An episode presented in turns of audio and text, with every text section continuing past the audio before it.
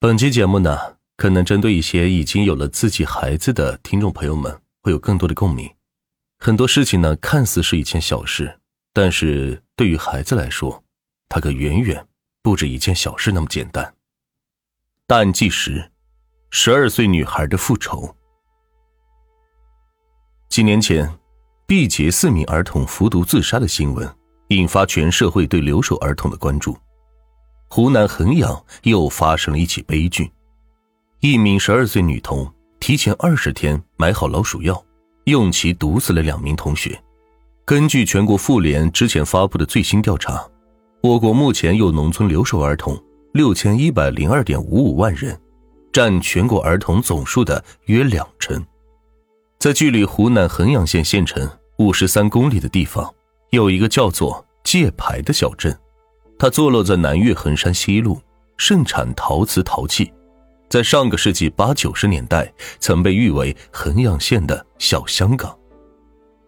随着近几年湘南陶瓷产业的部分萎缩，一部分农村居民外出打工谋生。十二岁的女童小文的父亲就是其中之一。几天前，小文在放学路上，将自己放了毒药的可乐递给了同学小霞。小林，二人喝下后均中毒身亡。目前，小文已在监护人、老师的陪同下向警方供述投毒杀人事实。同时，通过对投毒工具等进行 DNA、指纹等鉴定，小文作案证据链也已经被证实。接下来，暖玉将试图还原事件的真相，为此揭开中间存在的问题。小文和小霞。是界牌镇某小学六年级同班同学，都是来自贫困的低保家庭。小文的父亲在外打工，母亲五年前离家出走，留下他和两个妹妹，与八十五岁的爷爷和七十四岁的奶奶共同生活。在办案民警和周边邻居的眼里，由于复杂的家庭原因，爷爷奶奶并不太疼爱小文这个可能是没有血缘的孩子。除了上学之外，小文还要承担做饭、洗衣、照顾妹妹等家务。小霞和小林是一对亲姐妹，小霞十三岁，小林七岁。五十九岁的父亲老汤是个职业农民，在村里务农养家，每个星期到镇上见女儿们一次。村小撤点并校后，为了让孩子念书，四十七岁的母亲带着小姐妹租了一个简单的杂屋。在镇上读书生活。然而，母亲是个智障患者，在老唐眼里，他总是把自己和两个女儿照顾的乌七八糟。三个孩子，不同的家庭境况，同样的惨淡光景。在班主任肖老师的印象中，小文和小霞成绩一直是倒数一二名，都穿得脏兮兮的，与其他孩子交流很少，其中。小文尤其沉默自闭，肖老师曾试图通过聊天等方式走进他的内心世界，但是非常的艰难。贫困、差生、家庭缺陷，近乎相同的标签，让小文和小霞成了彼此唯一的朋友。十二岁，正是爱打闹、爱开玩笑的年纪。一起放学回家的路上，三个孩子小矛盾很多。吵闹打架了，小霞和小林会回家告诉母亲。智障的母亲想不出其他方法保护孩子，只好数次去小文家絮絮叨叨告状。小文因此遭到了爷爷奶奶的责骂，埋下了怨恨的祸根。小文曾说：“如果不是他们告状，他妈妈就不会来。爷爷奶奶总是骂我，次数多的都数不清了。我恨他们。”大约一个月前的一天。三个孩子放学回家路上，经过一户居民，见到院子里有一辆儿童玩具车，心生好奇的小文去踢院门，把门轴给踢坏了。此时户主发现了他们，小霞告状说是小文踢坏了门，使他遭到了户主的责问。小文对警方供述说，心里觉得不舒服，就想买老鼠药给他们吃。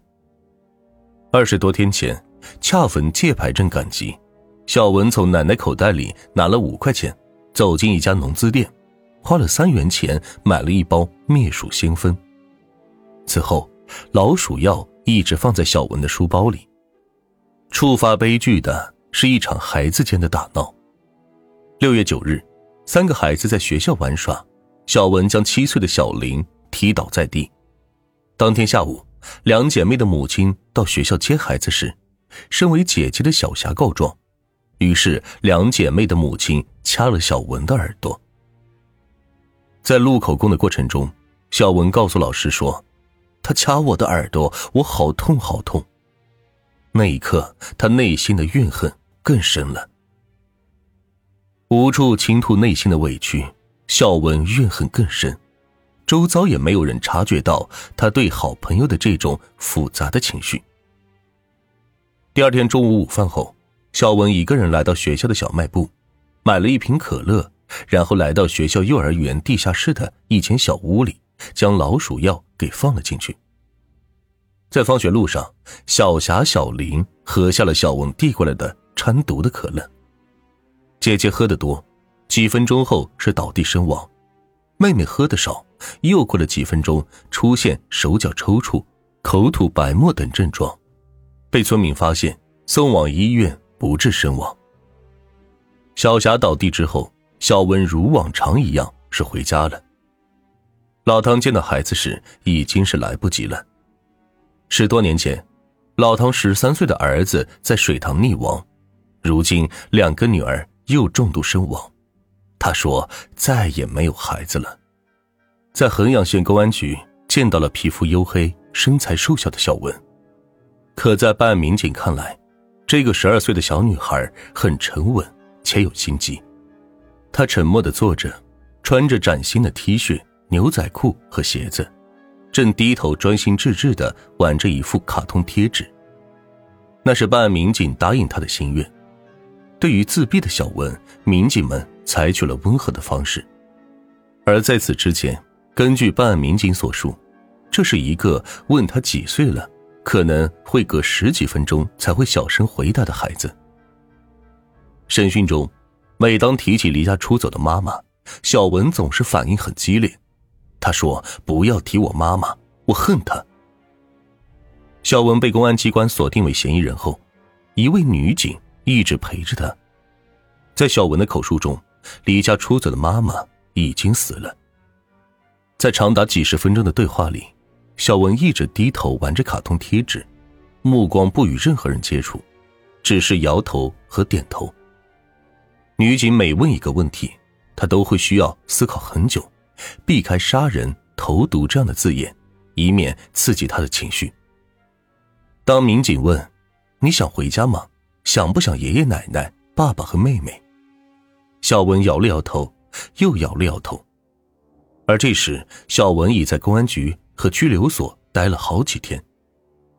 在县公安局协助调查、被看管拘留，是小文第一次来到县城。女警一直陪他接受审讯调查。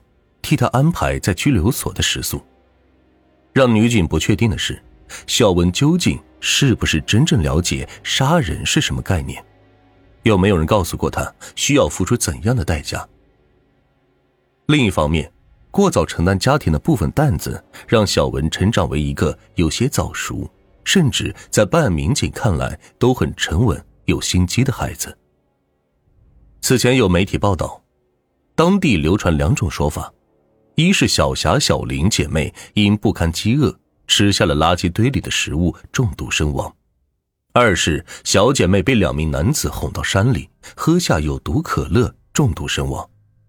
但是根据警方取证调查以及小文本人的供述，两种说法都是小文编造的谎言。追问，这是谁的悲剧？深藏且发酵的怨恨，需要家庭和社会来帮忙疏解。十二岁的女童内心有着无法疏解的怨恨，当她付诸行动，悲剧已无可挽回。小文的举动让一对已经失去儿子的父母又失去了两个女儿，同时也几乎毁掉了自己的未来。事发后，界牌镇党委政府第一时间安排专人二十四小时陪同安抚受害人家属，并看望送上慰问金。由于受害人家境困难。政府号召全体干部职工，界牌境内社会人士、企业捐款，短短几天已经收到了捐款三万余元。对受害人父母今后的生活，政府表态将在政策允许范围内给予最大的关怀。在这里，暖玉穿插一个个人的观点啊，仅代表个人。现在早已不是七十年代、八十年代，信息闭塞，家家户户可能连吃饱都是个问题。现在每个村庄、每个县城都会有相应的政府单位去给予到关注、给予到关怀，在扶贫的道路上。你们这些人在哪儿？你们到底做没做到真正的扶贫？还是说，你连应付扶贫这件事你都应付不好？好了，咱们言归正传，暖玉在这儿也不好过多的说。然而，这样的人间悲剧给学校、邻居乃至界牌这个小镇几乎所有人都带来了震撼、痛惜与思考，人未散去。